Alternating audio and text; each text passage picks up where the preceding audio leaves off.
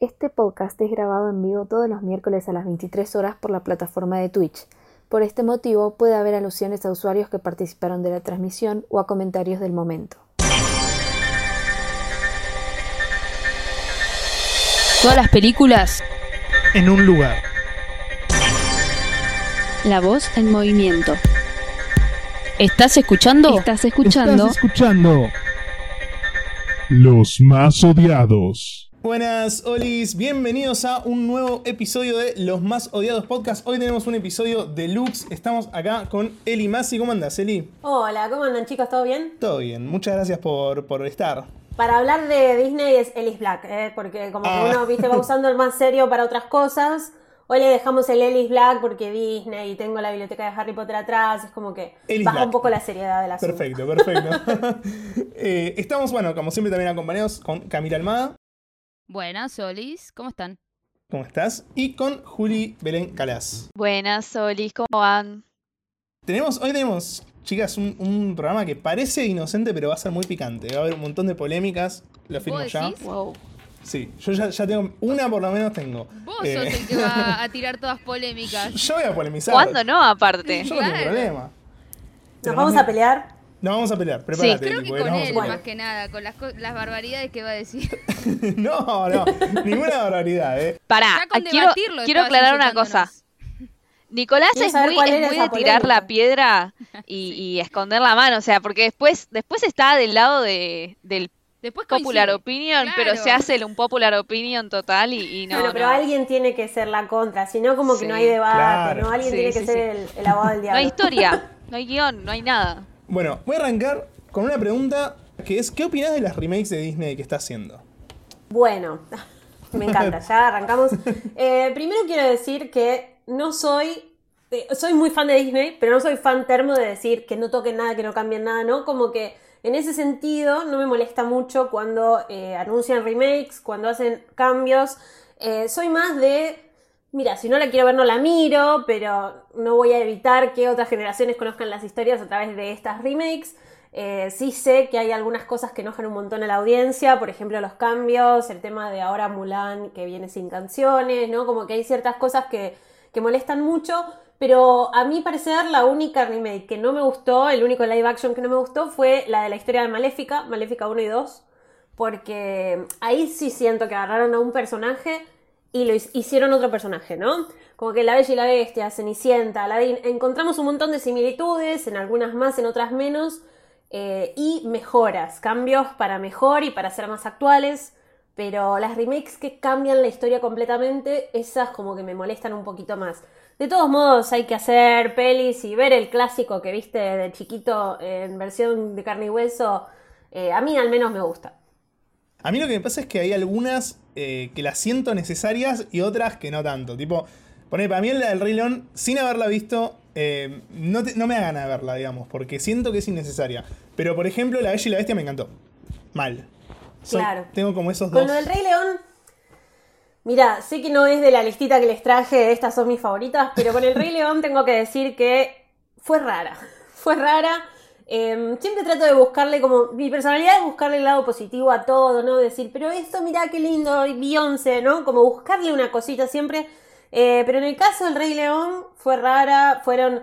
Eran animales tan realistas que al mismo tiempo cantaban y decían Hakuna Matata, pero el animal estaba serio porque era un león. ¿no? Entonces, claro, era como que las canciones y todo eso estaban preparadas para ser más caricaturescas. Y en la peli no son caricaturescas, son leones serios que se quieren comer personas. Entonces, eh, me pareció que eso fue lo más raro. Además de innecesario, porque usan el CGI para hacer animales más realistas, pero en sí no hay un live action. Sí tienen que doblar la voz igualmente. Entonces, además de que la hicieron completamente igual a la película, no, no tiene mucho sentido. Sigue siendo una película doblada. Está bien que tal vez le llegan a capturar algunos rasgos, pero es... No sé, la sentí bastante innecesaria. Todo excusa para poner a Beyoncé, como Nala. Eso sí, eso sí estaba bueno, ¿no? Eh, no, a mí lo que me pasa quizá es que eh, yo siento que son excusas más que necesidades. Son excusas, ¿no? Para mostrarle una, una historia a Eh, no sé, a mí me pasaba, por ejemplo, que yo tengo una hermana que es mucho más chica que yo, tiene 19 años, y cuando ella nació quería ver Monster Inc., que era lo que estaba en ese momento en auge, quería ver películas de Pixar. Y si le mostrabas La Bella Durmiente, se veía rara, ¿no? Porque era como, es vieja, me decía, o el dibujito se ve mal, o cosas así, porque yo tenía un VHS re viejo, ¿no? Eh, como que me parece también que está bueno mostrar nuevas historias. Vieron que al principio hicieron como estas ediciones de diamante, que las reformateaban todas y estaban divinas pero al mismo tiempo siento que las nuevas generaciones no se enganchan, aunque le pongas la mejor calidad en la animación, eh, ya no se enganchan con ese tipo de historias. Tal vez no quieren ver Mary Poppins, aunque esté remasterizada y con la mejor calidad Full HD. Claro, sigue siendo una historia sobre ahorrar plata, ponerla en el banco, viste, como que darle una vuelta de tuerca. Y después con la Cenicienta y todas las que son clásicos en dibujitos, también el hombre no tiene participación, más que al final para salvar y listo. La mujer es súper sumisa, solo canta y habla con los animalitos. Entonces, las nenas ahora es como, ¿qué te pasa? Claro, sí, sí, sí. ¿De verdad vas a esperar? Tiene esas actualizaciones. Eh, yo así, en esos, en esos aspectos sociales, quizás la sentía Aladdin como la más representativa del cambio del rol de, la princesa, por así decirlo. Eh, y aparte que la sentí más actualizada porque, por ejemplo, no sé, Aladdin, eh, Will Smith le agrega como ese condimento de rap.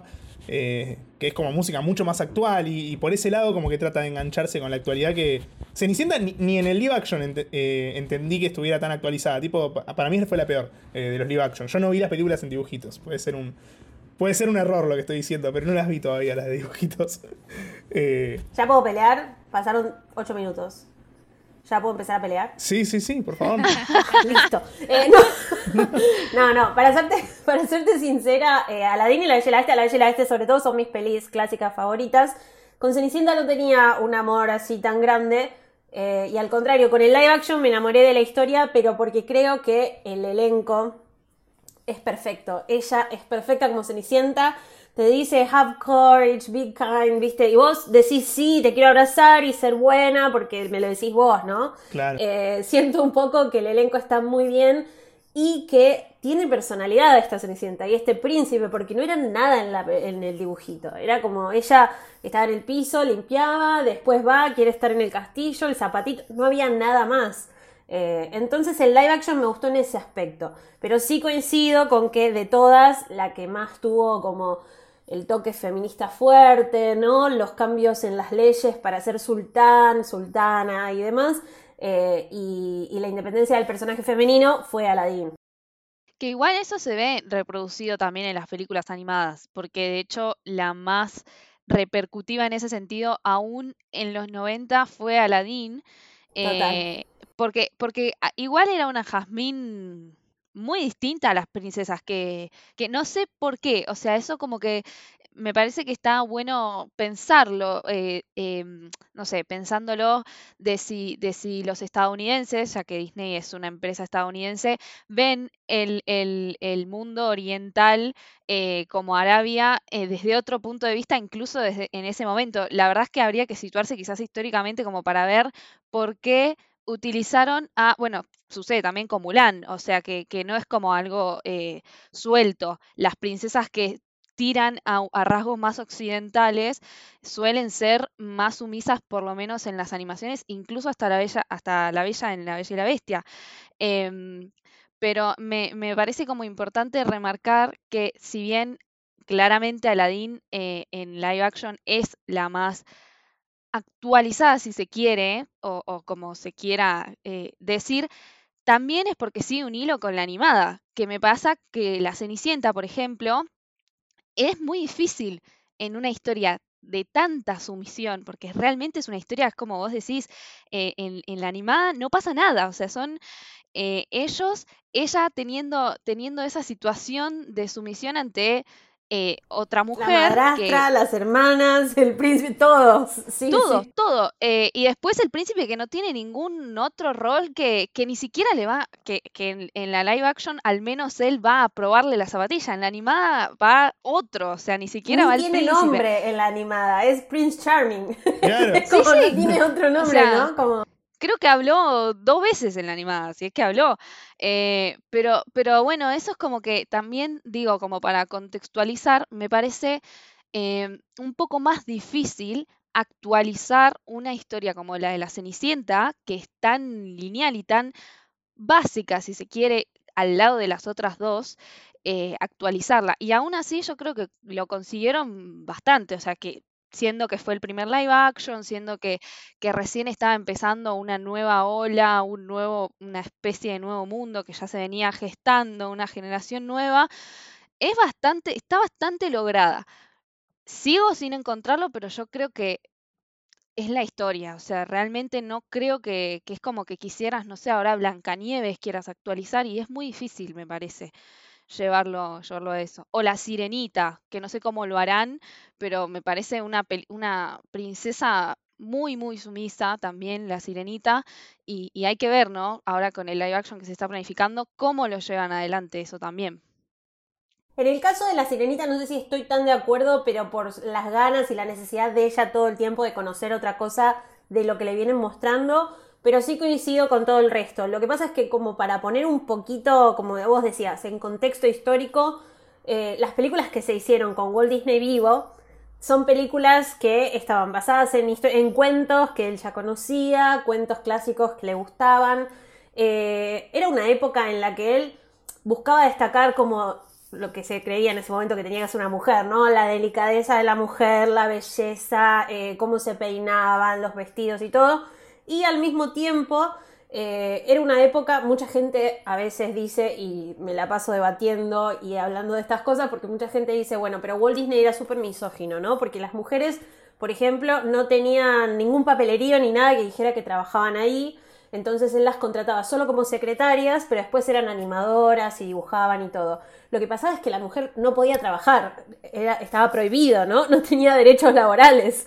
Em, entonces Disney empezó a hacer ciertas cosas como tomar a mujeres y ponerlas en el único puesto que podían tener, que era como asistente, pero como eran mujeres talentosas, las llevaba a pintar al estudio, a diseñar, a hacer un montón de cosas, eh, y nunca hubo como, nunca se mostró eso en papeles o algo legal hasta que no se murió Walt Disney y pasaron un montón de cosas, pero en ese momento se buscaba también mostrar a la mujer de esa manera, ¿no? Eh, mismo las voces, las voces de los personajes eh, la voz súper aguda de la mujer, ¿no? Como la delicadeza y todo eso. Yo creo que Bella fue la que dio el primer pasito, la que decía, yo voy a leer, yo quiero ser diferente, la, primera princesa de la época dorada de Disney, eh, porque creo que es del 91 La Bella y la Bestia, eh, pero sí, como vos decís, Jasmine era ya otra cosa. Sí, aparte de La Bella y la Bestia también era, era criticada en su mismo mundo, ¿no? Como es la rara, es la que, es la que no consigue, no le importa el amor más que en los libros, como que todavía estaba eso, e igual eh, se, dio el primer pasito, pero sí, eh, La Cenicienta es de 1950, o sea que es una cosa súper antiquísima y si nos ponemos a ver, no era solo Disney, o sea, abrimos un poquito el abanico y vemos que en toda la industria cinematográfica, la nacional, la internacional, absolutamente toda la industria cinematográfica, estaba en esa porque era lo que, en la que estaba en esa el mundo hoy en día el mundo está en otra y justamente los live action responden a esa otra, a esa otra necesidad y porque realmente es una necesidad y es un movimiento que está pisando fuerte y claramente se responde a eso desde todos lados. Me gustó, me gustó cómo nos metimos en, Cenicienta de una, tipo el enganche fue, fue, buenísimo. Eh, Arrancamos. igual, yo, quiero decir, eh, sin haber visto Cenicienta la, la, vieja, la de 1950, eh, y yo la live action la vi ayer por primera vez, eh, a mí me parece que está bastante invertido el rol y me parece bastante interesante porque en, el live action el sumiso es rey el príncipe, tipo, es, un chabón que no se puede casar con quien quiere hasta que el padre no le da el ok de decirle casate con quien vos amás, el chabón se iba a casar con cualquier persona que no quería y, a Ella la vemos tipo nada que ver, tipo se cansó de, ser la, sirvienta y se fue, agarró el caballo y se fue eh, al bosque. O sea, como que la muestra mucho más cero sumisa, digamos viene como de la mano de lo que, de lo que comentaba recién, de que es que necesitaron, primero que es una película que la animada dura una hora quince, o sea, realmente no, o sea, cuentan el cuento, entonces tenés que, para el, el, formato de hoy en día, llegar a las dos horas, le agregaron una barbaridad de cosas bien, eh, digo, no, no excesiva, pero bien, eh, y en, esa, en ese agregado es como una necesidad, no puedes dejarlo afuera, porque si ya de por sí la historia es de sumisión, imagínate si a lo, agregado y a las dos horas le seguís agregando eso. Es como que inevitablemente tiene que pasar, si no, tampoco lo va a consumir, va a ser criticado. Como que justamente siendo la primera live action tenía que tener algo diferente también. Sí, tengamos en cuenta que además eh, están buscando la fórmula, ¿no? Porque tampoco la encontraron. Arrancaron cambiándole todo a Maléfica, eh, no se basaron en la princesa, sino en la villana. Con Cenicienta también el tema de eh, buscar ser lo más fieles posibles a la historia, porque los momentos que están en el dibujito son exactamente iguales. Eh, y al mismo tiempo agregándole personalidad a, estos, a esta gente que no tenía ninguna, ¿no? O sea, eran caras bonitas y sonrisa y nada más. Y ahí poniendo al príncipe más sumiso, como la exageración por el otro lado.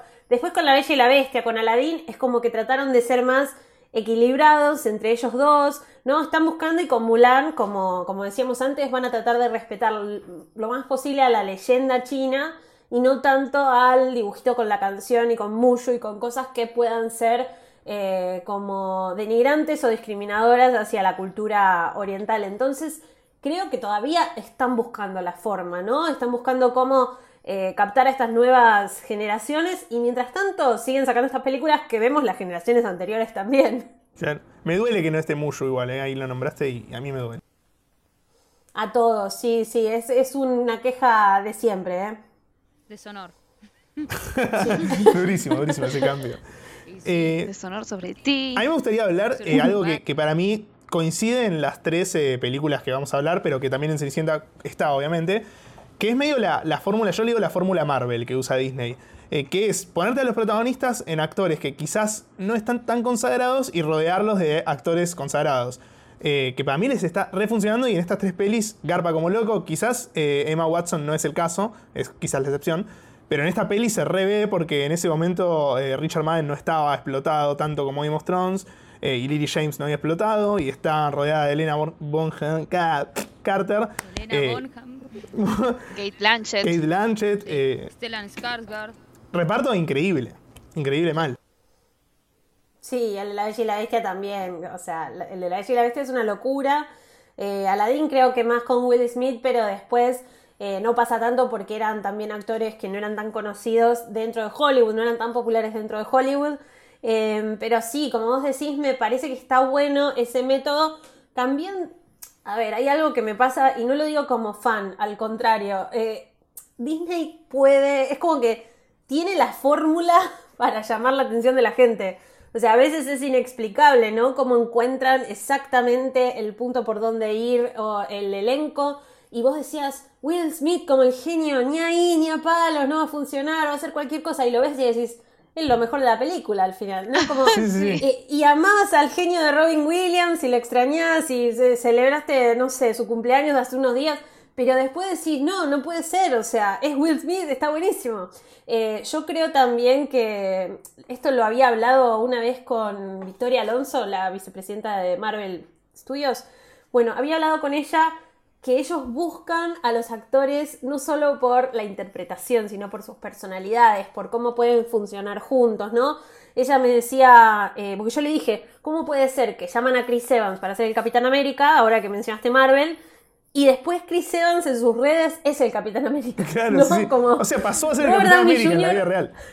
Claro, Robert Downey Jr. actúa como Iron Man, ¿entendés? Habla como Iron Man. Y ella me decía eso, como que tratan de buscar algo más general, ¿no? Tratan de armar los elencos equilibrados y diciendo, bueno, esta persona va a ser genial, eh, no solo en la pantalla, sino después cuando tengan que manifestarse con los fans, cuando tengan que hacer eh, entrevistas y demás.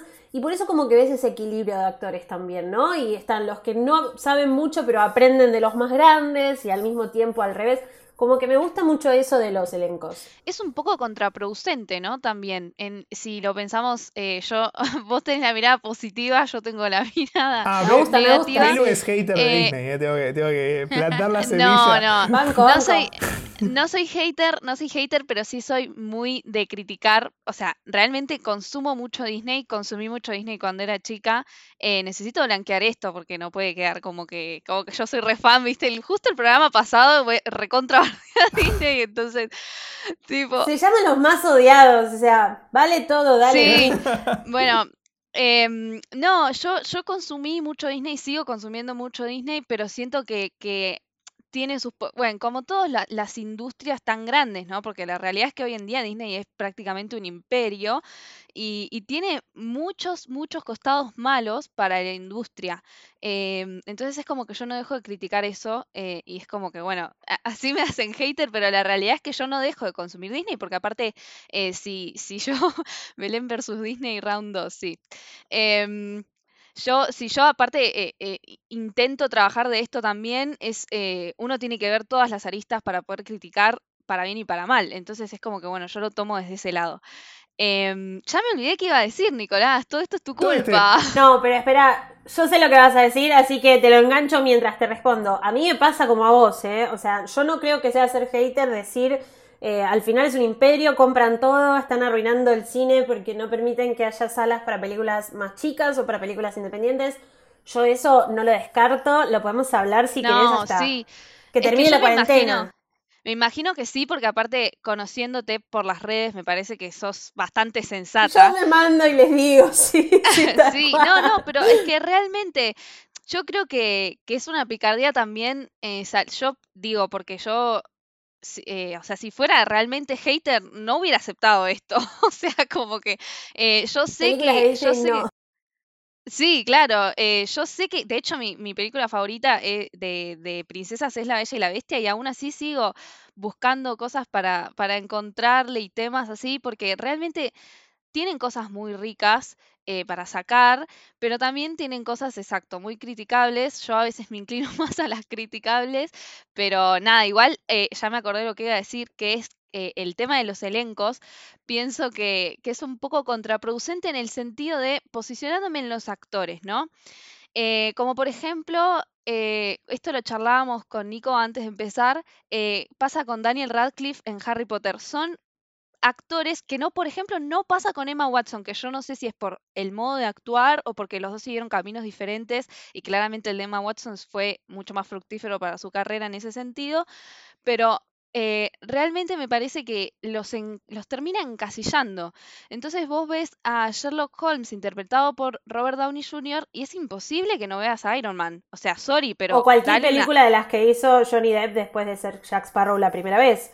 Johnny Depp Sí, nunca dejó de también. ser Jack Sparrow, ya está. También. ¿No? Como que. Eh, de hecho, en el sombrerero loco hay un montón eh, Jack- de, Es Jack de Sparrow, ese es el personaje eh, siempre. Willy Wonka en también. una Sí. que no me acuerdo, no me acuerdo el nombre, en una que hizo con Angelina Jolie, eh, bueno, ya me voy a acordar. eh, pero en un momento camina por el techo y Es es, igual. va caminando como así. Sí. Y el turista, ahí está. Va caminando igual que Malísimo. Jack Sparrow, como si hubiera tomado ron de verdad. Eh, y en eso estoy completamente de acuerdo. Pero ojo, ellos lo aceptan, lo buscan. Los contratos son, los contratos, perdón, son hiper multimillonarios, ¿no? Como sí, que sí. hay también un poco de Sí, A sí, no están obligados. Claramente. no, no, pero además coincido con lo que vos decís en el sentido de que también Disney, yo trabajé un par de años en Disney, ¿no? Y lo que peor me hizo fue que cuando entrabas tenías toda como una inducción en la que te hablaba, eh, eh, no te hablaba, ¿no? Obviamente, pero era un video de Walt Disney contando sus esperanzas para la empresa, etcétera, etcétera.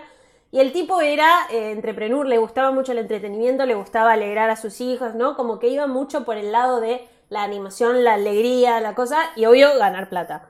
Eh, después de él, Walt Disney, eh, Disney siempre se manejó con gente que estaba más eh, manejando la economía y las inversiones y las finanzas que el entretenimiento.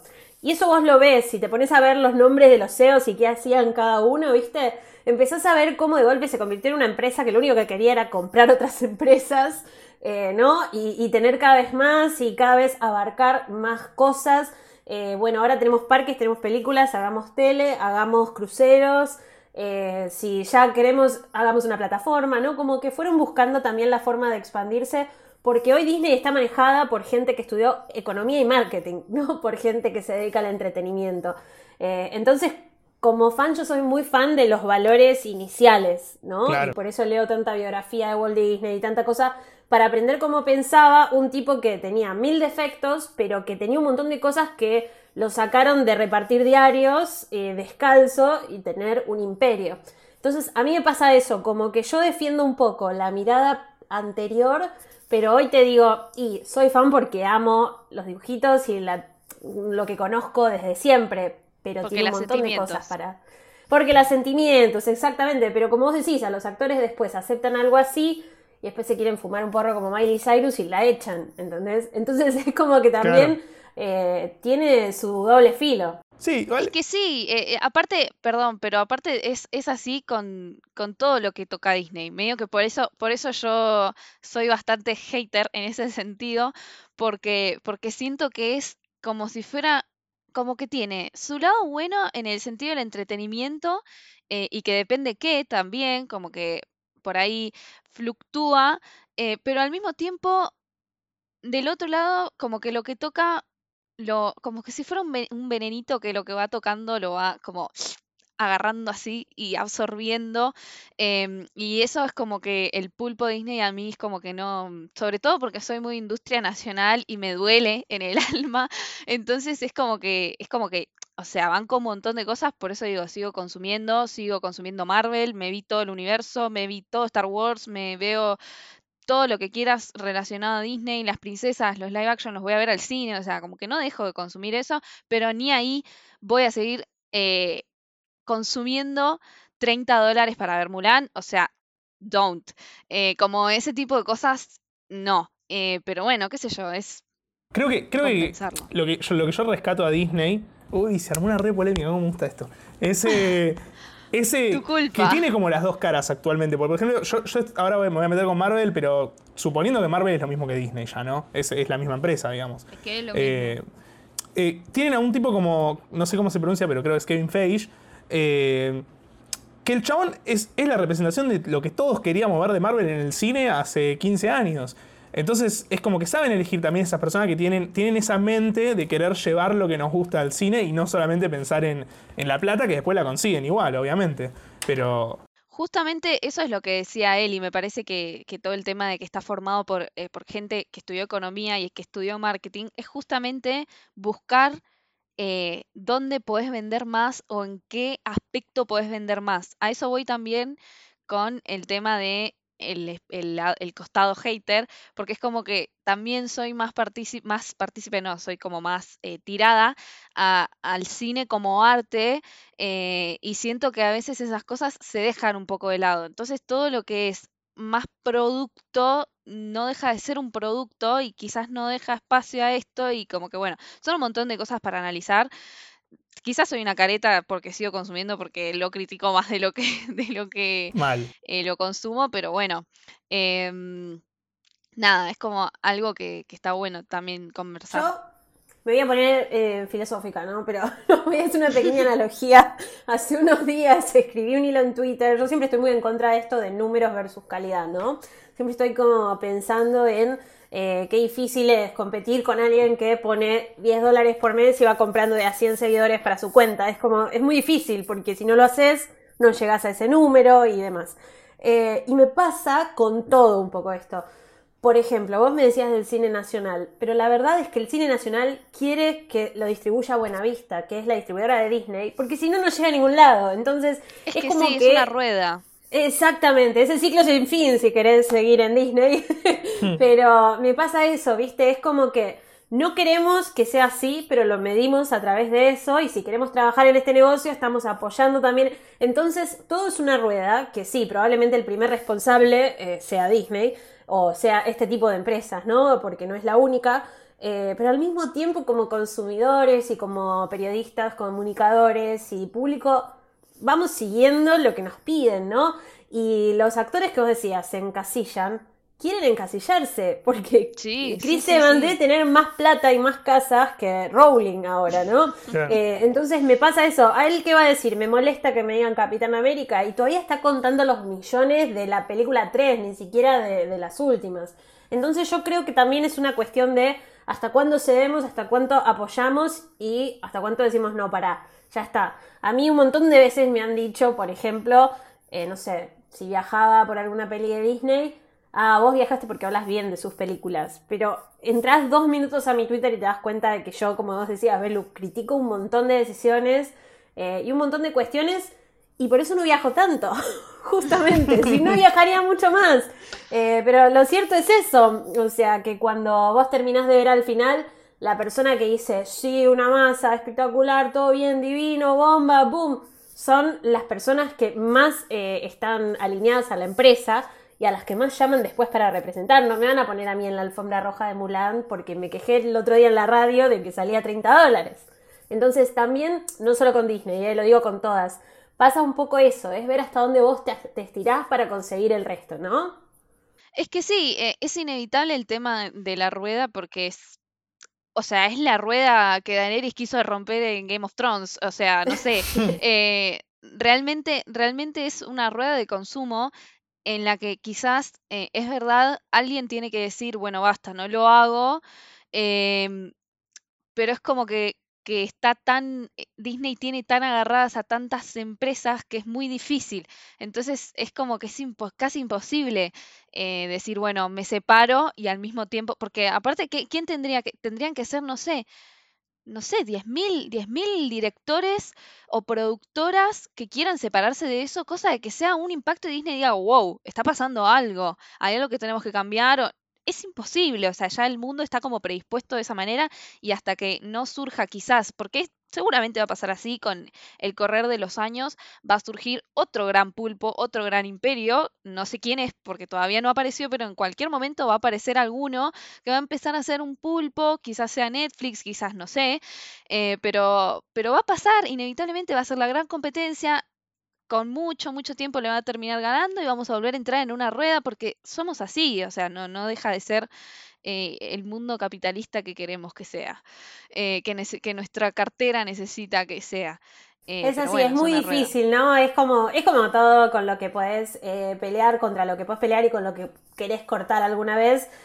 siempre va a ser difícil y hoy no es el momento, porque lo cierto es que el comunicador, el periodista que vive de esto, está esperando cualquier cosa. Está esperando Mulan, Black Widow, la que quieras, dame algo. Eh, porque, porque hoy después te toca aceptar, no sé, un, hacer una promoción de, taxis o de, viste que ahora en Twitter están todos poniendo como, bueno, Uber, ahora es taxi, no sé qué.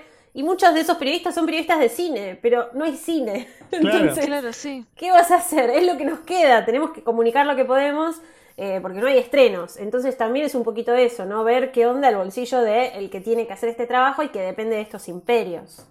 Acá para, ponernos un poco en contexto con lo, que, con lo que estamos hablando, nos comenta la gente. Bueno, primero nos dice, gran stream está saliendo, muchas gracias. Eh, acá Miss Art nos dice, yo consumo Disney desde siempre, pero no deja de ser una empresa. Eh, y Juanflo nos dice, ¿cómo anda Juanflo? Nos dice, hola Tencent, que bueno, Tencent es para los que no saben, es como el Disney de los videojuegos, ¿no? Es un pulpo que tiene Fortnite, tiene League of Legends, que tiene todos los, los productos y lucra con eso. Eh, pero sí, tenemos un consenso eso va a ser así. Eso va a ser así en todos los aspectos, como que es muy difícil generar eh, o sea, es, digo, quizás ya entró en un, en un tema más político, pero realmente es un mundo capitalista que depende de ese tipo de pulpos y depende de ese tipo de imperios. Y hay gente que lo ve, vaya y pase, le gusta, y hay gente que quizás le hace un poco más de ruido. Em, ambas situaciones son válidas, pero la realidad es esa, la realidad es que cualquier eh, multiempresa que tenga multi cosas y, y, y saque multiganancias Sí, es, es, es madre o padre del mundo capitalista en el que estamos viviendo. Es, es como muy inevitable. De hecho, sucede mucho que, em, no sé, para, para un poco profundizar en el tema, eh, la industria, la industria cinematográfica por excelencia que nosotros conocemos es Hollywood, pero resulta que hay países que tienen todavía más ganancias que Hollywood y todavía más películas y todavía más producción y son todavía, como por ejemplo, no sé, la gran competencia que es Bollywood en India y, un montón de cosas em, que nosotros no conocemos que son eh, orientales y son y son cosas como muy, que son competencias muy fuertes, ¿no? Eh, Hollywood ni siquiera es la empresa, la industria cinematográfica más importante del mundo y, y para nosotros lo es. Entonces es como que también está dividido un poco en eso, en Oriente y Occidente, en qué es lo que pasa con, que la otra vez hablábamos del tema de que Oriente es bastante retroalimentativo con el arte que hace, con el cine, ellos consumen su propio cine eh, y dejan entrar poco y dejan salir poco, eh, y eso eh, ya de por sí es un, es un, es un quiebre. Y, mm, y nada, es otro, es otro modelo. Y bueno, es, Es que otra Belu, cosa. pensá, mirá hacia atrás en nuestras, o sea, en nuestros dos fondos. Yo tengo Harry Potter, tengo Warner, tengo Disney, vos tenés Fox, tenés Warner, Mujer Maravilla, veo, no llego a ver todo, o sea, es imposible no caer en eso. Es que Eh, sí. Quizá los chicos no cayeron porque veo que no ¿Qué tienen tenés, Nico, fondos. vos? Yo, no, yo estoy en el castillo de Bella, de Bella y Vos te pusiste en el castillo de la Bella, me gustó, me gustó. No, pero eh, a eso me cayó, ¿eh? refiero, ¿entendés? Lo Es que es podemos criticar, lo podemos sí. Criticar, pero lo seguimos consumiendo eh, y por eso creo que está bueno a veces sacar algo bueno de cada una de esas historias o de cada una de esas presentaciones, no sé. Eh, por ejemplo, con Capitana Marvel, la cantidad de nenas que hoy se sienten súper identificadas con una nueva superheroína. sí. Con Jazmín, la cantidad de nenas que viven en países en donde probablemente ni siquiera se pueden sacar el, el pañuelo, no me acuerdo el- ahora cómo se llama. Eh, sí, pero como un hijab, algo así. Eh, pero bueno, eh, la cantidad de niñas que están conociendo cosas que no conocían y que las identifica una princesa que tiene raíces de, de Oriente y todo. Entonces yo creo que ahí está como el buscar de qué manera lo puedes disfrutar o de qué manera lo puedes valorar. Porque por ahora no puedes luchar contra eso. Entonces, ¿qué vas a decir? ¿Vas a decir, ay, qué lindo, canciones princesas? ¿O vas a decir, che, la verdad que la imagen de la mujer eh, en este momento demuestra lo que estamos tratando de implementar con el feminismo, ¿no? Como que podés buscarle un poquito más eso, porque nuestros fondos van a seguir siendo productos de Disney y de Warner y de Potter, ¿no? Eh, entonces, me parece un poquito que está bueno también poder ver algo, porque si no, no disfrutás de nada. Sí, sí, tal cual. Por eso digo, soy hater, pero soy hater, pero también consumo. O sea, realmente es muy difícil salir y, y lo disfruto también. O sea, yo me puse a ver Cenicienta animada y si bien le critico 11 millones de cosas, me parece algo que está bueno, que, que me gusta volver a eso. O sea, como que no deja de... Estoy completamente de acuerdo con eso. Voy a empezar a Em, ser más, más positiva. Sí, mira que, Cami, mira que no estamos enojados con vos, ¿eh? Podés hablar, todo. A mí no sé si me, me quiere matar a mí o a Belén o, O a mí. No, no, estaba prestando atención. Listo. Es- Eso es todo. Ese fue mi comentario. No, Declaraciones. yo voy a coincidir, la verdad que es cierto. Son, bueno, nosotras dos con Belén estábamos discutiendo mucho el tema de los 30 dólares de Mulan, diciendo de que no era realmente necesario ponerle ese precio, que era mucho, incluso para los estadounidenses es mucha plata. Eh, y que es una gran empresa. Tiene, como vos mencionabas, tiene plataformas, tiene parques, tiene, sí, también cruceros, tiene canales deportivos, tiene canales de entretenimiento, tienen, además de su propia industria, compraron otras como Fox. Tienen un montón de cosas, así que por ahora será un imperio, pero hay que, yo creo que hay que separar un poco eso con eh, las películas que nos dan son un clásico. Yo coincido con ustedes dos que La Bella y la Bestia es de mis princesas favoritas. si no es mi favorita, la- le estoy pegando en el palo. Tal vez pelea ahí con Mulan, pero... Pero yo- Bueno, Cami- si separamos creo que... Sí. Sí, es que si no yo creo que es muy difícil hablar de la parte cinematográfica, ¿no? Como ir muy en- a fondo en la parte de finanzas, en la parte de Claro. el negocio en sí, si no hace Seguro. muy difícil capaz comparar, voy, voy a venir y voy a decir, ah, pero el live action es más lindo que... y me van a matar. Eh, pero no, lo cierto es que sobre la plata de Mulan, yo pienso lo mismo y pienso también, como para cerrar esto porque me, me gusta lo que trajeron, eh, pienso también que el tema de los 30 dólares son pruebas que están saliendo porque Disney es la única empresa que hoy puede probar cosas. ¿No? Porque Claro. el resto, anda a decirle a una empresa chiquita, a una pyme que pruebe cosas con los clientes. No hay forma. Entonces viene Disney y dice 30 dólares, pero solo la vas a poder alquilar. Después dicen 30 dólares, pero la vas a poder alquilar y te la vas a quedar hasta que no tengas más la plataforma. Después dicen 30 dólares, pero viste, como que están probando a ver cómo reacciona la gente, cómo reacciona el negocio.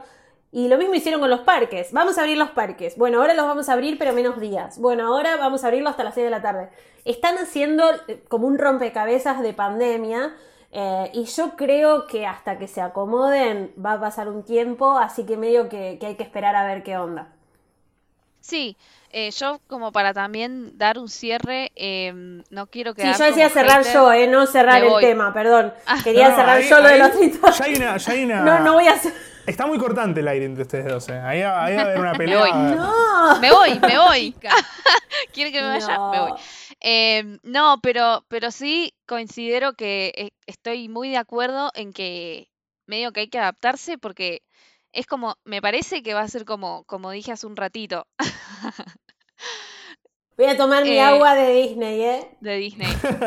Em, me parece que, que es, que es como, como dije hace un ratito, en algún momento va a llegar otro pulpo y vamos a tener que adaptarnos a otro pulpo porque va a ser así, o sea, nues- nuestra, nuestro modelo es ese y, y si está mal o bien, cada uno lo pensará, pero la realidad es que es muy difícil salir. Yo lo que hago personalmente siempre es movilizar quizás otros espacios, recomendar cinear, recomendar contar, recomendar cosas más nacionales, eh, qué sé yo, algo, algo más por ese lado como para compensar, porque uno no va a dejar de consumir Disney por consumir cinear, o sea, realmente es, pero es imposible y es imposible pedir eso, o sea, realmente es- sí, eh, está bueno, está bueno me parece generar una compensación, pero, pero bueno, eso obviamente es, eh, estoy completamente de acuerdo en que es eh, adaptarse o, o decidir no consumir y listo, no consumís. Eh, pero sí, voy a seguir consumiendo. Teniendo- O sea, claramente voy a seguir yendo al cine a ver live action No. Me voy a Disney, Sí, chao. sí. Chao. De hecho, eh, que pará, porque yo la vez pasada estuve también re y qué sé yo, y yo digo, ¿quién, sa- ¿quién dice que a mí no me surge la posibilidad de conocer Disney? Y voy a conocer Disney, o sea, why not? Eh, digo, cosas como que no sé, no, no, por ahí soy medio tibia, pero bueno, no sé, Acá nos me dice. gusta picantear. Nos dice Miss Pitchard, esos titulares le hacen competencia crónica. Gracias, Mika, te queremos Bye, por, la producción. Eh, bueno, creo que habiendo cerrado ese tema con la pelea terrible que hubo recién entre él y Belu, eh, Sí, creo, casi que, nos agarramos. creo que Fuerte, fuerte. podemos Sí, sí. pasar a- al pie que dio ahí Cami cuando habló, que es hablar de La Bella y la Bestia, eh, que es la, la segunda película que teníamos pensada. Eh, para mí eh, es la mejor de las tres, también. Tengo que, tengo que decirlo. Es, es una historia hermosa, realmente hermosa. Sí, ¿qué ibas a decir, Belén? No, que yo tengo la cosa con. Ah, no, no, chicos, ay, qué horror. Odio, se- odio que pase eso. Tipo, es como. Soy como la reina No, roja no. que corta la cabeza, ¿viste? Doy miedo. No, chicos, no. Em, a mí me pasa con que me gustan mucho las canciones de Aladdin.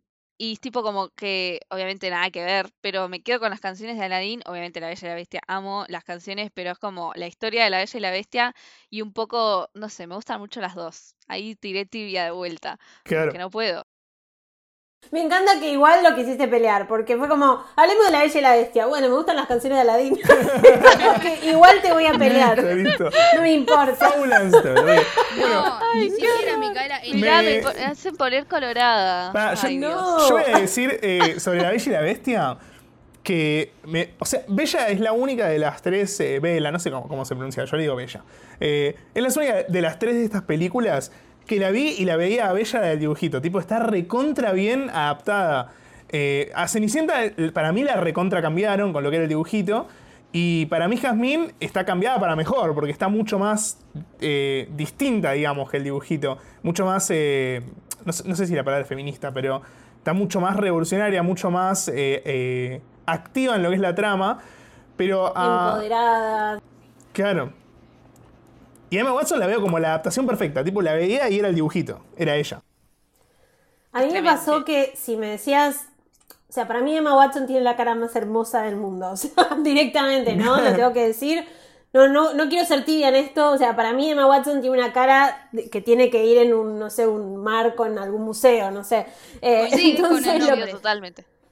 Yo siempre pensé eso, eh, que si alguien tenía que ser de la bella, tenía que ser Emma Watson. Y cuando realmente pasó, parecía una joda, eh, lo, que, lo que sentí fue que quizá ella no es tan buena actriz como para haberle dado al personaje lo que yo buscaba. ¿no? Como que me pasa un poco eso. Emma Watson es divina, la amo, o sea, la quiero conocer mañana, pero al mismo tiempo siento que a nivel actoral está un poquito más lejos, sobre todo de toda la gente que la rodeaba, que como vos dijiste, Nico, era Qué reparto. bastante grosa. Eh, exactamente. Entonces, como que, por ejemplo, no sé, me encantó la peli, pero coincido con que Aladdin es mejor. En la peli La Bella y la Bestia, la escena de Bierguest es una chica que no conoce la magia, no sale de su pueblo cerrado donde venden pan y huevos, y de golpe se sienta y los platos empiezan a bailar. Y ella lo único que hace es. ¿No? Entonces, Él- Es extraño, porque-. Me mató. Vos decís, chabona, le estás pidiendo a la- al, de la biblioteca del pueblo que tiene siete libros que te traiga uno nuevo para poder leer sobre algo que no sea tu casa. eh, y tu papá que arma maquinitas de música y de golpe los platos te están bailando y el candelabro te está cantando una canción con la voz de Ewan McGregor. Obi-Wan, Y vos estás como, Please. Qué bueno, mira. hombre, y pasan los platos por abajo y ella hace... Ah. Sí, sí. Entonces siento como, te falta sangre, amiga. ¿Pensás que, pensás que esto también puede ser eh, medio una pregunta rara, pero pensás que eso es eh, por Emma Watson en sí o porque la dirigieron medio... mm, Al principio pensé que porque la habían, por la dirección, y después la vi a Emma Watson en la última Mujercitas, y dije, no. Es ¿ves? un meme. La pones al lado de Florence Pugh, de Saoirse Ronan, de Timothée Chalamet, y decís, no le alcanza, no llega. O sea, como mujer, la amo, ya les digo, como persona, como actriz, te- no llega, ¿no? Algo y menos no si la pones al lado de Meryl Streep, al lado de Laura Dern, es muy difícil y ahí es cuando más noto la diferencia. Entonces digo, mira, quizá había sido la dirección, pero Emma no ayudó. Claro. Sí, es bastante... Me da la sensación de que ella en su vida, si bien e- e- es la persona que conocemos de, de con el tema de la ONU, con todo lo que, lo que ella hace, su activismo, todo absolutamente, eh, es como muy nubecita. Me da la sensación de que ella es la bella en su vida Es muy cotidiana inglesa. también. Es, es- es muy inglesa. Yo me la imagino diciendo, la uña, la uña, no, no puedo salir ahora a hablar porque, ¿no? Como que me la imagino Ah. Sí, así. sí. Y, eso cual. que después es súper Hermione, hizo 20 carreras, ¿no? Como que no es que me la Sí, tal imagino superficial en sí, pero es muy delicada, muy... Muy eh, princesa. Claro, bueno, muchas veces eh, mis amigas me dicen, ay no, le redoy a Emma Watson. Y yo pienso, no, yo la quiero invitar a tomar el té. Claro. Porque es tan, tan dulce y tan delicadita, ¿no? Como que me pasa eso. No me, no me pasa que yo, eh, que mi no. No, no. Es como, Claro. la quiero cuidar. ¿Qué reparto, qué reparto Sí. inglés que tienen eh, Cenicienta y la Bella Bestia, ¿no? Porque son todos ingleses. Total. Eh, A full, sí. Aparte de Juan McGregor, eh, con, el, con el acento francés, qué hombre. Ewan McGregor, serían McKellen, tipo. No, no, es como. Tremendo. Sí, y, y creo que Lily. James, no estoy seguro, pero también creo que es inglesa. Y Richard Sí. Madden es inglés, claramente. Eh, Sí, y Coso. Eh, ¿Qué más estaba en Cenicienta? Kate Blanchett no es eh, inglesa. Bueno, Elena lo dijimos, sí. Eh, Kate Blanchett es de Australia, pero después está, bueno, el papá Skarsgård que es de Suecia, Claro. Suiza, por ahí. Sí, decía. ahí. Pero igual le sale bien el. Claro, claro, películas con pocos yankees. Mal, mal, mira, no me había detenido a pensar en eso. Che, un dato de color que lo tengo acá, y lo quiero tirar, porque lo tengo acá. es que Elena Bonham Carter eh, hace de, mm, eh, de la hada madrina en Cenicienta y también hace de la reina de corazones en Alicia en el País de las Maravillas. Y en las de dibujitos, eh, Berna Pelton, que hacía la voz, eh, hace la voz de esos dos mismos personajes. Tipo, buscaron que, que tenga la, la misma voz Oh, también en los remakes. Guiño, guiño. Me encanta eso. Me encanta cuando hacen esas cosas, aparte de dos personajes tan distintos, pero al mismo tiempo Elena, que es como medio Johnny Depp, les da siempre el toque Elena sí, sí. Carter.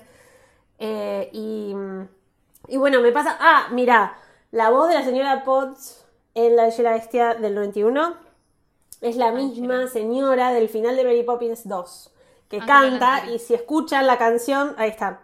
Angela, eh, si escuchan la canción, es la voz de Es la señora Potts. O sea, claro. falta que diga chip, lo entenderás cuando seas grande. Eh, y me gusta, Cami, que me digas al toque Angela Lansbury, porque no mucha gente conoce a ese elenco de voces, pero Angela es No, tan es de las tierna.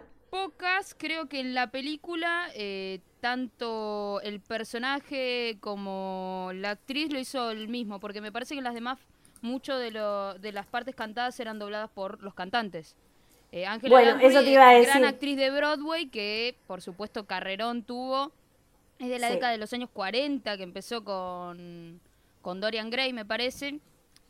Un, pero, una actriz del carajo, eh, vamos a Sí, decirlo. sí, no. Es una genia y canta, actúa, hace el doblaje. Bueno, me pasa también con Paige O'Hara, que es la que hizo el doblaje de Bella, que también mucha gente se la puede cruzar por la calle en Disney y no las conoce, pero son actrices de doblaje geniales, Sí. eh, que tienen esas voces que nos quedan en el subconsciente para siempre. Claro. Eh, así que nada, me gusta, me gusta que le des reconocimiento, porque yo fui como a la señora Potts. Es que realmente yo hablé de esto antes de que entres vos, pero cinco minutitos antes de que si la habían visto en inglés la versión animada, porque realmente es muy emocionante escuchar eh, la voz de Angela Lansbury cantando Tales of the Time. Es, pero se te piantan los Sí. lagrimones. Hace poco vi un, un video en vivo de ella y la verdad yo no me sigue, emociono ¿viste? fácil, soy bastante insensible y a mí se me Sí, piantan los sí. lagrimones con, con su versión. Así Cami que es no- la Messi de Sí. los musicales y las voces. sí. Amo. No, y, los, acto los actores, todo, todo. Ella te tira todos los nombres. Al toque. No lo conoces. se está por Cami cumplir un año de que fui a la D23, a la expo de Disney por primera vez, que es como la Comic Con de Disney, que es hace Claro. cada dos años. Se está por cumplir un año, yo ya tengo como todos los posteos de Instagram preparados, eh, y me pasó que estando ahí no sabía que se iba a presentar de sorpresa Dick Van Dyke. Vos que Ah. sabes de musicales Sí, y de sí, todo, vas a saber. Eh, fue a ¿Cómo lo presentarse de sorpresa. acento inglés. Bueno, fue- malísimo. Mary Poppins es el que hace de. Lo quiero de- mucho igual. Pero ba- ah, baila tap, hace todo en esa película, es maravilloso, tiene sí, hace- 93 hace, varios años y... personajes también. Es genial. Bueno, lo que, lo que pasó fue que nadie había avisado y decían que se sospechaba que para el anuncio de un nuevo juego de Mary Poppins en Epcot iba a haber, eh, ¿no? Como que iba a estar alguien especial. Y estaba yo caminando hacia el parque y baja un señor muy viejito de una camioneta con una chica muy joven y digo, ay, parece la esposa de Dick Van Dyke, que tiene como 30, 40 años menos que él. Y cuando veo al señor viejito que era Dick Van Dyke, empecé a llorar, pero no a gritar porque no lo quería asustar. Entonces saqué el celular y lo filmaba mientras caminaba, temblando, tipo, toda la filmación está como así. Y llamé a Fío Sargenti y le dije, Fío, estoy al lado de Dick Van Dyke. Todo Así que no, no, es como, fue un momento muy emocionante. Eh, perdón, cumplió cu- 94 Van Dyke, dije, dije 93. Gracias. Ahí, la producción ahí tirando. eh, ahí también nos comentan, aprovecho ahí para decir eh, en el Sí. chat, porque estamos hablando de la este y nos tiraron. eh, si vamos a hablar de las dos, tanto animación como live action, en ambas me pasa lo mismo. A la hora de la transformación de él, me cago de risa, perdón, pero me quedo con bestia siendo bestia. Yo no vi la de dibujitos, pero a mí me pasó un poco esa en el live action. Es como que, que volví a ser Sí, En el, bestia. medio dibujito boludo. te, sí, en el dibujito te morís, la cara de él con todo un halo, los ojos, es, es todo muy raro. Es como que digo, no, eras más lindo de la otra forma. Sí, aparte, es, mo- es muy, o sea, si bien vamos a que tenemos un montón de tecnologías ahora y todo, eh, no hay nada como la animación para este tipo de cosas, transformaciones y etcétera, siempre la animación es como la magia. Aparte nos jugamos, es una bestia re fachera, o sea, no es que te está mostrando el Demogorgon de Stranger Things, es tipo un todo Sí, un sí, pelo sí, lacio, tipo, ¿cómo le tenés es miedo? tipo re Sí, fachero. yo no sé. Sí, Es sí, sí. adorable, incluso. Bueno, lo único, y ahí viene la Belu hater, eh, porque va a estar, chicos, eh, esto, esto es inevitable. Eh, lo único que no me gusta de la Bella y la Bestia es lo hegemónico que es esa, que es esa bestia. No, no, no, que es el príncipe, ¿no? Que es rubio de ojos verdes, pero por favor, dame un, no sé, uno más como la Cenicienta y por ahí. Bueno, igual la Cenicienta es un que- morocho de ojos ojos turquesa furioso, o sea. Negros tiene, bueno, pero la. Cenicienta animada, digo. Eh, o sea, justo Richard Madden también es súper hegemónico. Pero, mm, pero no, viste ese rubio, rubio perfecto. Nada. Igual, eh, basta, por favor, de decirme así. Los sentimientos atacan y me pongo a llorar, me hacen sentir muy mal. Eh, pero no, no, no, no lo critico, nada más hago un comentario, ya está, me callo. la Belu Hater. La Belu Hater ataca de nuevo. Bueno, yo no me pienso ir de acá hasta que no hablemos de Aladdin y de Speechless, la mejor canción de las nuevas bandas sonoras, el mejor momento de Jasmine en la película. Necesito que hablemos de Tremendo, eso. tremendo. Es eh, La increíble. A mí me quedó la canción en la cabeza por días, tipo, es tremendo. La voz de ella, la escena, el- todo, cómo está todo, filmado, todo, todo. Es tipo plano secuencia y en el medio se pone a llorar, ¿no? Es una locura. Lo que actúa ahí Jasmine, yo eh, la vi también por primera vez estos días y cuando pasó esa parte, le hablé a Belu por primera vez y le dije, lo que está actuando Jasmine en esta película es una locura. Porque es increíble. Igual también la... Hermosa, ¿no? el- igual Y todos además, los números musicales son la parte buenísimos también. cantada, tenía la contraparte del 92, la animada, estaba Lía Salonga, que es eh, muy reconocida porque también hace la voz de Mulan en la parte cantada. Y tiene su linda trayectoria también en Broadway. Así que era, era, era jugada la parte, la parte cantada que tenía Naomi Scott y la cumplió pero con creces. ¿Quién ya había tenido una Sí. participación con Disney en otras películas? Sí, no, Naomi Scott la rompió. Me gusta que Mena Masud también hizo un Aladdin súper querible y una, también lo renovó, ¿no? Al personaje. Eh, y creo que también Will Smith demostró que puede hacer cualquier cosa. Puso a un árabe a rapear. O sea, me pareció maravilloso tanto la escena de Prince Ali como la última escena cuando se ponen a bailar todos. Me parece que es impecable la forma en la que mezclaron todas esas culturas y buscaron como esa combinación loca, ¿no? No, es, es increíble. Sí, su- es súper rica aparte de la película. eh, me- o sea, no sé, yo quedé realmente flasheada porque a mí Aladdin en, eh, animada también me gusta mucho. Tengo como, no sé, todas las canciones, toda la historia, me parece espectacular. Y verlo así, como que me, no sé, me renovó el amor, ¿viste? Te dan ganas de ver la animada y después la, la live action y la animada y el live action y como todo un ciclo eterno porque es increíble. Para mí, es la- de, las, de estas tres películas, es la que más eh, quizás presión tenían los actores, porque era muy difícil encarnar a Aladdin, era muy difícil encarnar a Jasmine, era muy difícil encarnar al genio. O sea, los tres tenían una presión que tenían que reinventarse y los tres lo hicieron bien, tipo, lo, lo llevaron re bien. Para mí era, era Bueno, eso. Guy Ritchie yo creo que es el director ideal para hacer una peli como Aladdin. Las escenas en las que Aladdin va corriendo eh, y le cantan, viste, Eh, rata callejera y todo, y la gente atrás va como saltando y haciendo piruetas y le pasan por un lado. To- Toda la dirección de Guy Ritchie creo que era para esta película. Eh, lo del genio humano no me convencía hasta que no la vi y dije, ah, está bueno.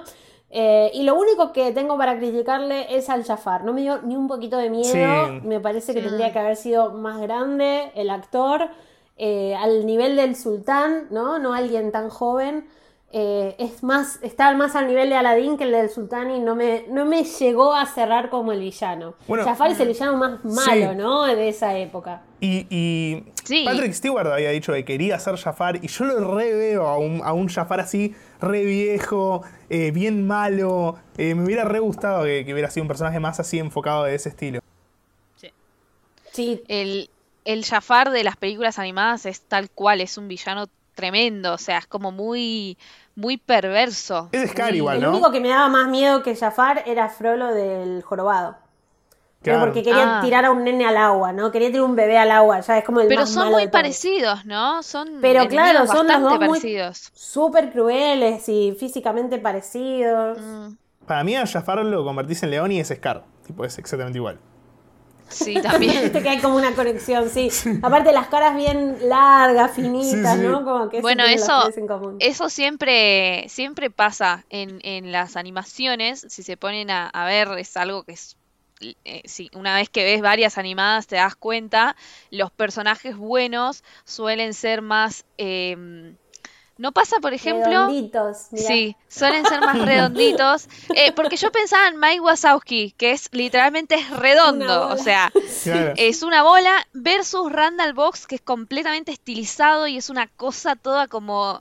Una lagartija. mm, Sí, y pasa con las brujas de las princesas, las brujas, las madrastras de las princesas, eh, Las Jafar, eh, madrinas de, de la Bella Durmiente, de Aurora, por Sí. ejemplo, son re chonchitas, tienen cachetitos. La de Cenicienta también, es una señora súper agradable. Eh, pero eso, eso está, está claramente buscado. Iba a hacer un comentario Esto más del tema. es muy querible, te, te hace que la gente te quiera los cachetes. O sea, por ejemplo, cuando sos chico, todos los maestros eso te agarran y te dicen, no, ay, qué lindo.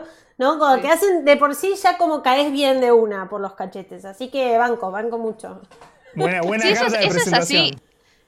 Es Total, una total. psicología, es, un- es una especie de, obviamente se busca eso, eh, que, que, que por la forma de los personajes en la animación nos sintamos más identificados. Ah, no, no pasa con, iba a decir, con por ejemplo LeFou en La Bella y la Bestia, que Sí. es redondito justamente, eh, al lado de Gastón, que igual es el LeFou, eh, el villano que en La Bella y la Bestia live action se pasa, medio como que es el más humano de los dos. Entonces es como Sí. que quizás está también eh, buscado eso. Y aparte que se armó una re controversia y para mí es un mensaje re lindo que hayan metido a, a LeFou eh, siendo homosexual. Tipo, es como que lo necesitaban las películas de Disney. No estaba y es algo que muy común que no puede no estar representado eh, en una película de Disney. Me parece que era, mí en necesario. ese aspecto, lo que no me gustó es que introdujeran a un personaje de una manera que no es muy clara, porque solo tiene como algunos guiños, Claro. pero no es súper claro.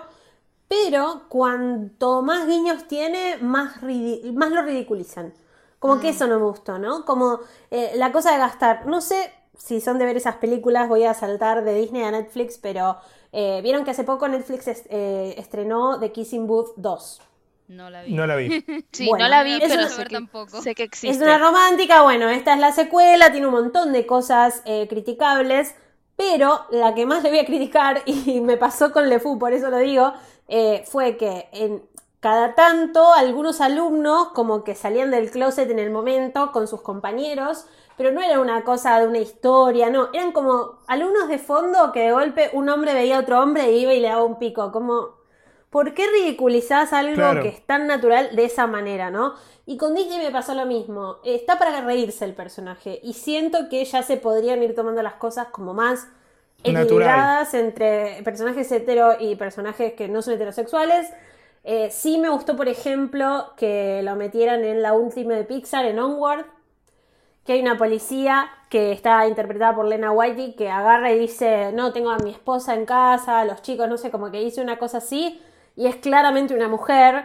Eh, entonces, me gusta un poquito más cuando los introducen de esa manera, no tanto LeFou que me parece un ridículo, es como, ah, lo quiere abrazar, Claro. lo quiere tocar a Gastón, ¿no? Como después al final quiere estar con uno de los del castillo. Como que digo, Más ¿por qué como si- como si-? Como si lo hubieran querido meter así medio obligado, ¿no? Como que sin naturalidad. Sí, sí. Tal cual, y entiendo que se hizo, o sea, hubo chistes, ¿no? En su momento con, eh, con las películas y con las series de televisión que empezaban a introducir a personajes que no eran heterosexuales, pero siento que ya no es el momento de hacer un chiste, de, de hacer que hable de, de manera súper femenina, no es necesario. No, no. Podés hacer un personaje homosexual de otra manera, ¿no? Entonces creo que Disney no se la jugó del todo y cuando se la jugó fue tibio. Sí, sí, fue re tibia la situación, eso, eso es, es así. Eh, pero bueno, es, Sí, es- todavía- hablando todavía de, no. Estamos hablando de Disney, que es la empresa que representa lo hegemónico, ¿no? El, príncipe eh, rescatando a una princesa. Entonces, quizás es un, es un buen, es un primer paso, digamos, por más tibio que haya sido. Bueno, representa lo hegemónico y cuando se quiere empezar a abrir, por ejemplo, yo sigo la página de Disney de bodas y ponen, por ejemplo, no sé, una pareja de hombre-mujer, una pareja de hombre-hombre, una pareja de mujer-mujer. Y suelen poner así cada tanto.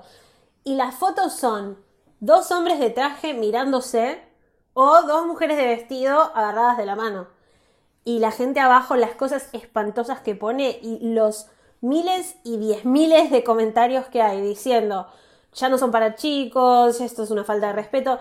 Los yankees son súper cerrados, parece que no, pero son, son los que no quieren usar barbijo, ¿no? Claro. O sea, son los que todavía se están quejando del barbijo. Entonces, siento que si hay una empresa que lo tiene que hacer y tiene que empujar es Disney, porque nunca va a perder tanta gente como para decir perdí plata por representar eh, otro Exacto. tipo de género de sexualidad. Sí, que está pasando con Marvel un poco, ¿no? Eh, como que está ti- tratando de tirar para ese lado de a poquito. Pero bueno, esas cosas también son de a poquito porque son de a poquito en la vida real también. Como que a veces son medio de golpe y está bueno porque la generación más joven lo puede llegar a medio de golpe, pero para las generaciones más grandes quizás necesita que sea un poco más suavecito, eh, siempre y cuando lo acepten. Yo soy de la idea de hacer la revolución de a poco, es cierto. O sea, o sea me gusta como que no, no puedo hacer la revolución de manera violenta porque yo no soy así. Entonces, soy de la idea de ir como tirando así hasta que sea para el otro normal. Eh, pero sí creo que podrían pisar primera Sí, ya, ¿no? Como sí, Sí, hoy sí, en día salí del estacionamiento al menos. Ni hablar, sí, sí, sí, sí. Sí, es como que, como que el poquitito, de a poquito lo hicieron como, lo alargaron mucho todavía. Ya, sí, sí. total. Acá nos, Sí, nos menciona, eh, bueno, perdón, no, no lo leí en su momento, ¿no? Pero que hay un estudio sobre los héroes de Disney suelen tener rasgos más occidentales y los villanos rasgos más propios del lugar donde ocurre la historia. Gracias, Miss Pichart, por el, por el comentario. Eh, sí, eh, Hiciste una También- respiración que dije, uy, va a tirar un batacazo. Sí, yo. ¿qué pasó? Ah, no, porque estaba pensando, no, no. Yo. No, pero, a ver, vamos, sigamos a la cosa, a la cosa de, de los yankees en sí, eh, cuando eh, los rusos o Oriente no fue el enemigo, como que lo, lo último más choqueante fue Stranger Things, que en la tercera temporada te metió al enemigo ruso, que para amigo, tipo, como una, un enemigo ruso medio extraño, también como medio, medio ridiculizado, medio como com- en, tono cómico y como que siempre, hoy en día por suerte se está dejando un poco eh, desde Estados Unidos de mandar esa bajada de línea, pero es como que en películas, eh, no sé si era esto lo que quería decir, pero en películas em, anteriores, eh, los yanquis suelen poner al, al enemigo oriental o más tirando para eh, esa zona porque es como el, de- el del conflicto. Cualquiera que no parece. sean ellos. Sí, bueno. Bueno, ahora también. habría una bajada de líneas en Hollywood eh, de, de mostrar al mexicano, ¿no? Como el, como el enemigo, ¿viste? Muy, Sí, muy, muy eh, Bueno, con- los concordante latinos con lo que también. opina Trump. Sí, sí, sí, de, de los Sí. latinos, de, de que está todo el narcotráfico Ojo está que ahí hay en todo, México. todo un movimiento, eh, de hecho cuando asumió Trump, eh, que, que yo no, no, no, no descartaría eso, pero cuando asumió Trump fue los actores y, y, y la industria en sí, en, en los Oscars, en todos estos lugares en donde pudieron dar sus discursos, los globos, los globos de oro, todo, em, pudieron eh, manifestar esto porque es una diferencia muy grande y ellos se dan cuenta y hay gente que está en contra de esto, ¿no? O sea, y en la industria por suerte también. Eh, pero sí, siempre, siempre o por lo general quizás se, se inclinan a eso. Por eso me parece como que está copado. eh, está copado que hagan una película de Mulan o una película eh, sobre, sobre em, Aladín, que son culturas que no frecuentamos y que por lo general los yanquis utilizan de, de enemigo a veces. Igual Entonces pensemos bueno que Disney fue la, la única que en los últimos años hizo una película sobre mexicanos y las creencias mexicanas, una película, eh, una serie sobre Elena de Avalor, la princesa eh, latina, como que hizo varias cosas. Y yo creo que ahí también está el empujón que le tienen que dar, ¿no? Porque no solo esto que, que nombra Belu, que son películas que ya hizo Disney, o sea, Disney ya rompió en el 92 cuando hizo Aladdin, o más adelante cuando salió Mulan, pero ahora lo está haciendo con otros productos, y eso me parece súper interesante, mismo lo que hizo Moan- con Moana, eh, con todo lo que es la, la cultura de, de toda la zona, ¿no? De las islas, eh, me gusta mucho, me gusta mucho que lo vayan ya metiendo y representando, porque se nota después en el consumo de la gente que es algo necesario, ¿no?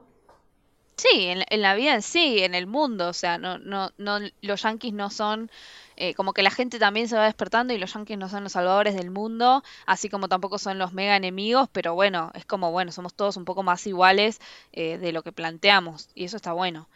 Eh, también con la que van a sacar, no sé para dónde tirará, pero la de, creo que se llama Luca. Sí, para Italia. Sí.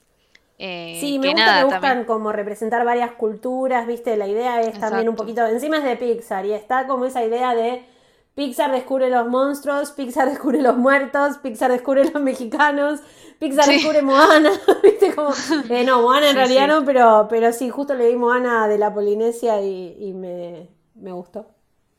Sí, bueno, y Coco también, sí. eh, que, que es muy, muy México, ¿no? Y, y lo representa re bien porque, tipo, arranca la película y ya te, a los 5 segundos estás adentro de México prácticamente. Que eso está buenísimo. Sí, es hermosa. ¿Lloraron? Ah, todo, todo el mundo lloró con, con Obvio. Coco. es que es durísimo, es durísimo. Yo- Al final yo- es re duro. Se fue, se fue la gente del, se iba la gente del, del cine y yo me quedé llorando y me quedé sola llorando mientras la gente se iba al cine y me quedé, terminé quedando sola, terrible, pero llorando, sola, o sea, sin nadie. Todavía estás Lloré ahí. desde que terminó hasta... Todavía estoy llorando. Ah, Mentalmente estás ahí Eh, todavía, estás llorando en, la- en el cine de Coco. sí, es que pegó fuerte. Bueno, eh, tremendo debate hemos armado, ¿eh? Que me gustaría, como para, para cerrar, para dar un, un tipo de cierre, que cada uno diga su top 3 de estas películas. ¿Cuál es la mejor? ¿Cuál le gusta más, mejor dicho? Porque la mejor es muy subjetivo, ¿no? Eh, ¿Qué dicen? Bueno, de los live action, Sí, de, esta, de La Bella, Aladdin y Cenicienta. Aladdin, Cenicienta y La Bella y la Bestia. Uy, qué polémico, qué Y, para- polémico. y animada Tremendo, también. sí. Me animada también. En así. animada, La Bella y la Bestia, Aladdin y muy, muy, muy abajo Cenicienta. O sea, La Bella y la Bestia, Aladdin, La Sirenita, La Durmiente, ¿no? Y después Todas esas. Claro. Y a ver, animada claramente es La Bella y la Bestia, Aladdin y La Cenicienta.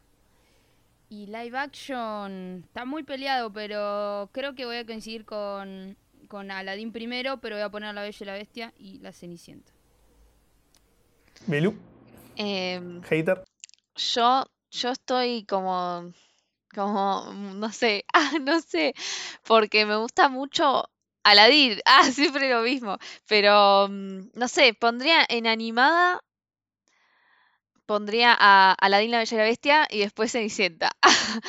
Eh, no sé, no sé, como que no puedo decidir esas, pero me parece, o sea, a mí personalmente me gusta más Bella que Jazmín, por ejemplo, eh, porque, porque yo me siento más bella que Jazmín, pero mm, no sé, de películas como que las dos me gustan muchísimo. Y de mm, live action, Aladdin, La Bella y la Bestia y Cenicienta, definitivamente. Yo voy a. No, para mí, a mí live action me gustó más La Bella y la Bestia. Y después Aladdin. Y muy, muy abajo Cenicienta. Y bueno, animada solamente vi Aladdin, así que la que más me gustó es Aladdin. Es la que, es la que más me gustó, la segunda y la tercera es Aladdin. Porque es la, es la única. Igual, me gusta mucho a mí. ¿Viste La Bella y la Bestia animada? No, no la vi. A mí la que más me gusta animada, igual lejos de Disney, es eh, El Rey León, que amo. Eh, y después también me gusta mucho Hércules, que, que para mí está muy eh, subvalorada, Subestimada. subestimada, claro. Totalmente. Sí, también. Sí. Muy, muy, muy subestimada. Espero que hagan un live action, no sabemos si, si sale o sí o no. Bueno, Sí, sí, ya lo viendo. confirmaron los hermanos rusos. sí, Los sí, hermanos sí. rusos, y había- Eh, había otra live action. no, que estaba, estaba rumoreado un actor que ahora no me acuerdo, pero me acuerdo que lo había visto. Hammer. Armie Hammer creo que era, que lo había visto en una foto y era tipo, es Hércules este chabón, o sea, ya está. Pare- eh, ah, no, y Para estaba mí le Benedict falta- Cumberbatch, como Hades, decían. Pasa que Benedict sí, pero Hércules, o sea, Armie Hammer es como el Hércules antes del entrenamiento. Claro. Entonces va a ser más difícil eso. Me parece que se tiene que poner más grosso, porque Hércules es muy grandote. Eh, Chris no digo Chris Hemsworth, pero tiene que tener un cuerpo más o menos de esa, ¿no? Claro, claro. Eh, pero, pero sí, sí, está en marcha y esa va a cambiar mucho de la, del clásico. Claro. Así que vamos a ver qué sale. Uh, quiero, quiero ya. Que sea Ricky Martin, Sí, nos dicen compro. Hércules. Te digo que, ojo, ¿eh? te digo que no es mala. Me, me gusta. Eh, bueno, eh, hemos hablado de todo. Gracias, Claro. Eli, por, por sumarte a, esta, a esto, a esta locura. No, gracias a ustedes, me encantó, la verdad que la pasé súper bien, gracias por la invitación. Eh, Pueden seguir a Eli. Eh, tirate el chivo, por favor, porque no me acuerdo. Es Elis Black tus redes, ¿no? Ellis Black, sí, todo junto, en Twitter y en Instagram. Perfecto, perfecto. Eh, nos pueden seguir a nosotros como Odiados Podcast en Twitter. Eh, si pueden seguir el canal acá de Twitch, nos ayudan un montón también. Yo no voy a tirar mi Twitter porque me lo dieron de baja, no sé por qué. Espero que, que vuelvan en algún momento. Eh, y ustedes, chicas, eh, bueno, sí, el Twitter es el que, el que Estamos está ahí. acá. Sí, están los cartelitos. Sí, me, me quitó los cartelitos. Hermoso stream, gran stream, nos dicen. Muchas gracias, gente, por haber participado y por haber comentado y por todo. Gracias. Bueno, nos vemos la próxima. Adiós. Adiós. chau, chau.